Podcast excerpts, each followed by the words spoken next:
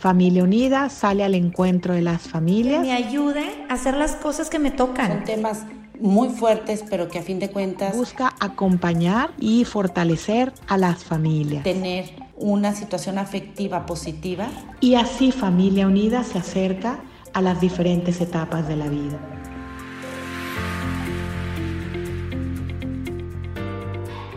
¿Cómo están queridas familias? Nuevamente aquí estoy acompañándote en la vida, patrocinado por Familia Unida Internacional.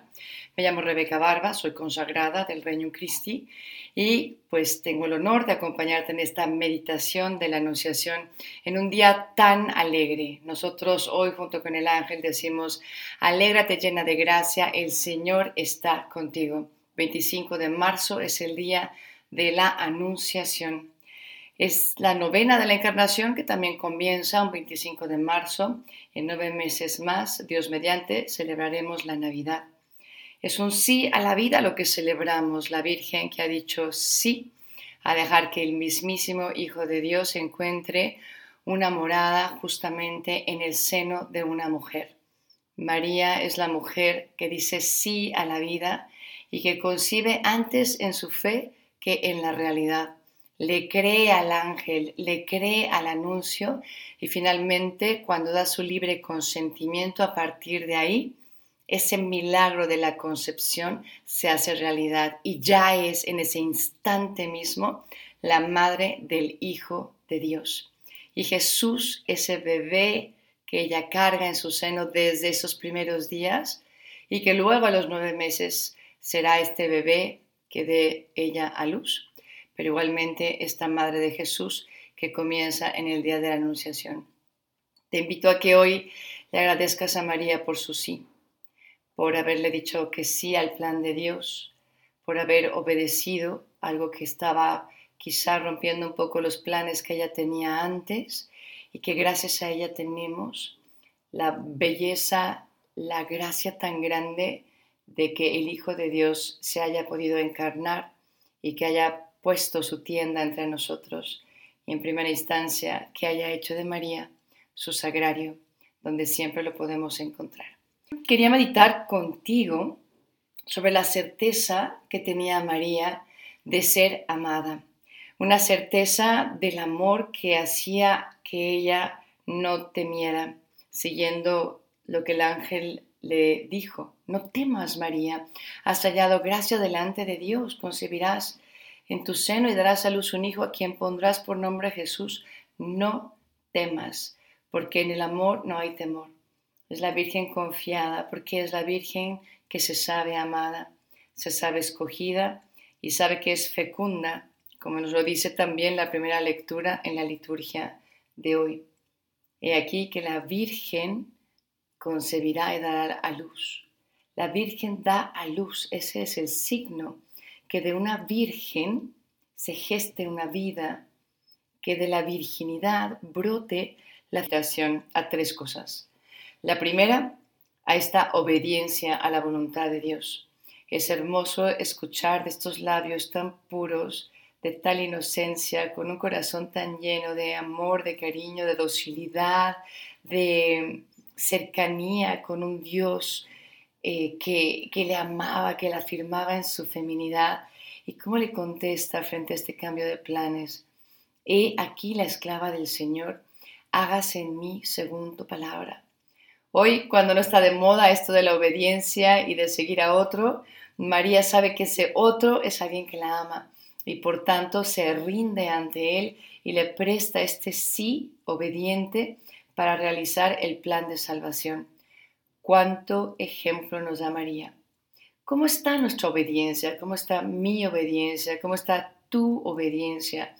A tu autoridad, a tu, no sé, pareja, a tus padres, a tu superior, no sé quién eres y qué estás escuchando, pero últimamente al jefe del trabajo, a las normas que te han puesto para tal apostolado.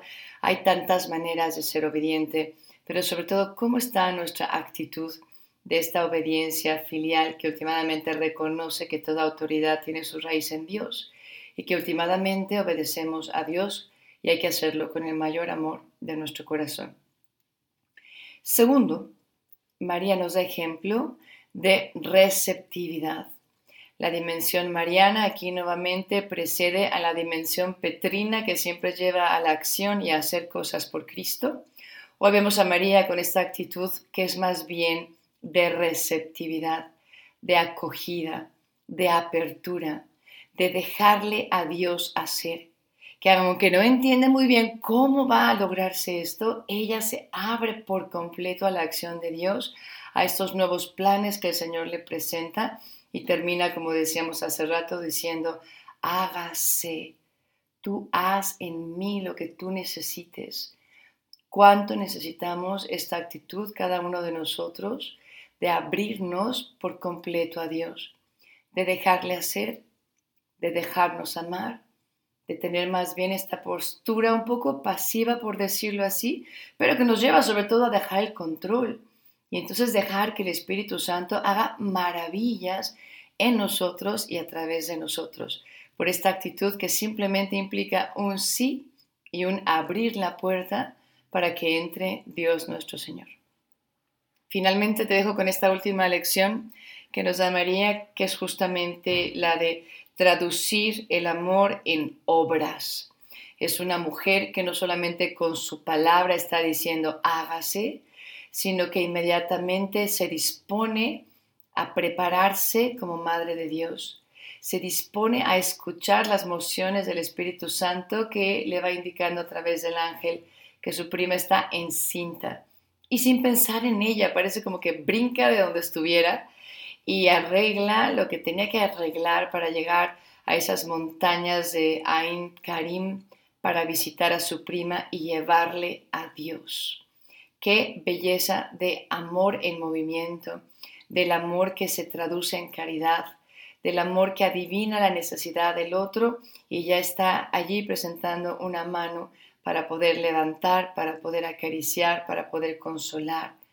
Así que ojalá que ella nos interpele ¿no? al corazón para que veamos cómo estamos traduciendo este amor que le tenemos a nuestro Señor o que le decimos tener cuando se nos presenta, pues ese sacrificarnos por amor al otro, cuando el amor implica una entrega y un olvido de nosotros mismos, cuando el amor nos tiene en esta actitud de buscar hacer feliz al que amamos. Esta es la actitud que María nos muestra. No es una actitud pasiva, es una actitud que va corriendo a realizar la voluntad de Dios, a hacer que, que el amor se traduzca en acciones muy, muy concretas.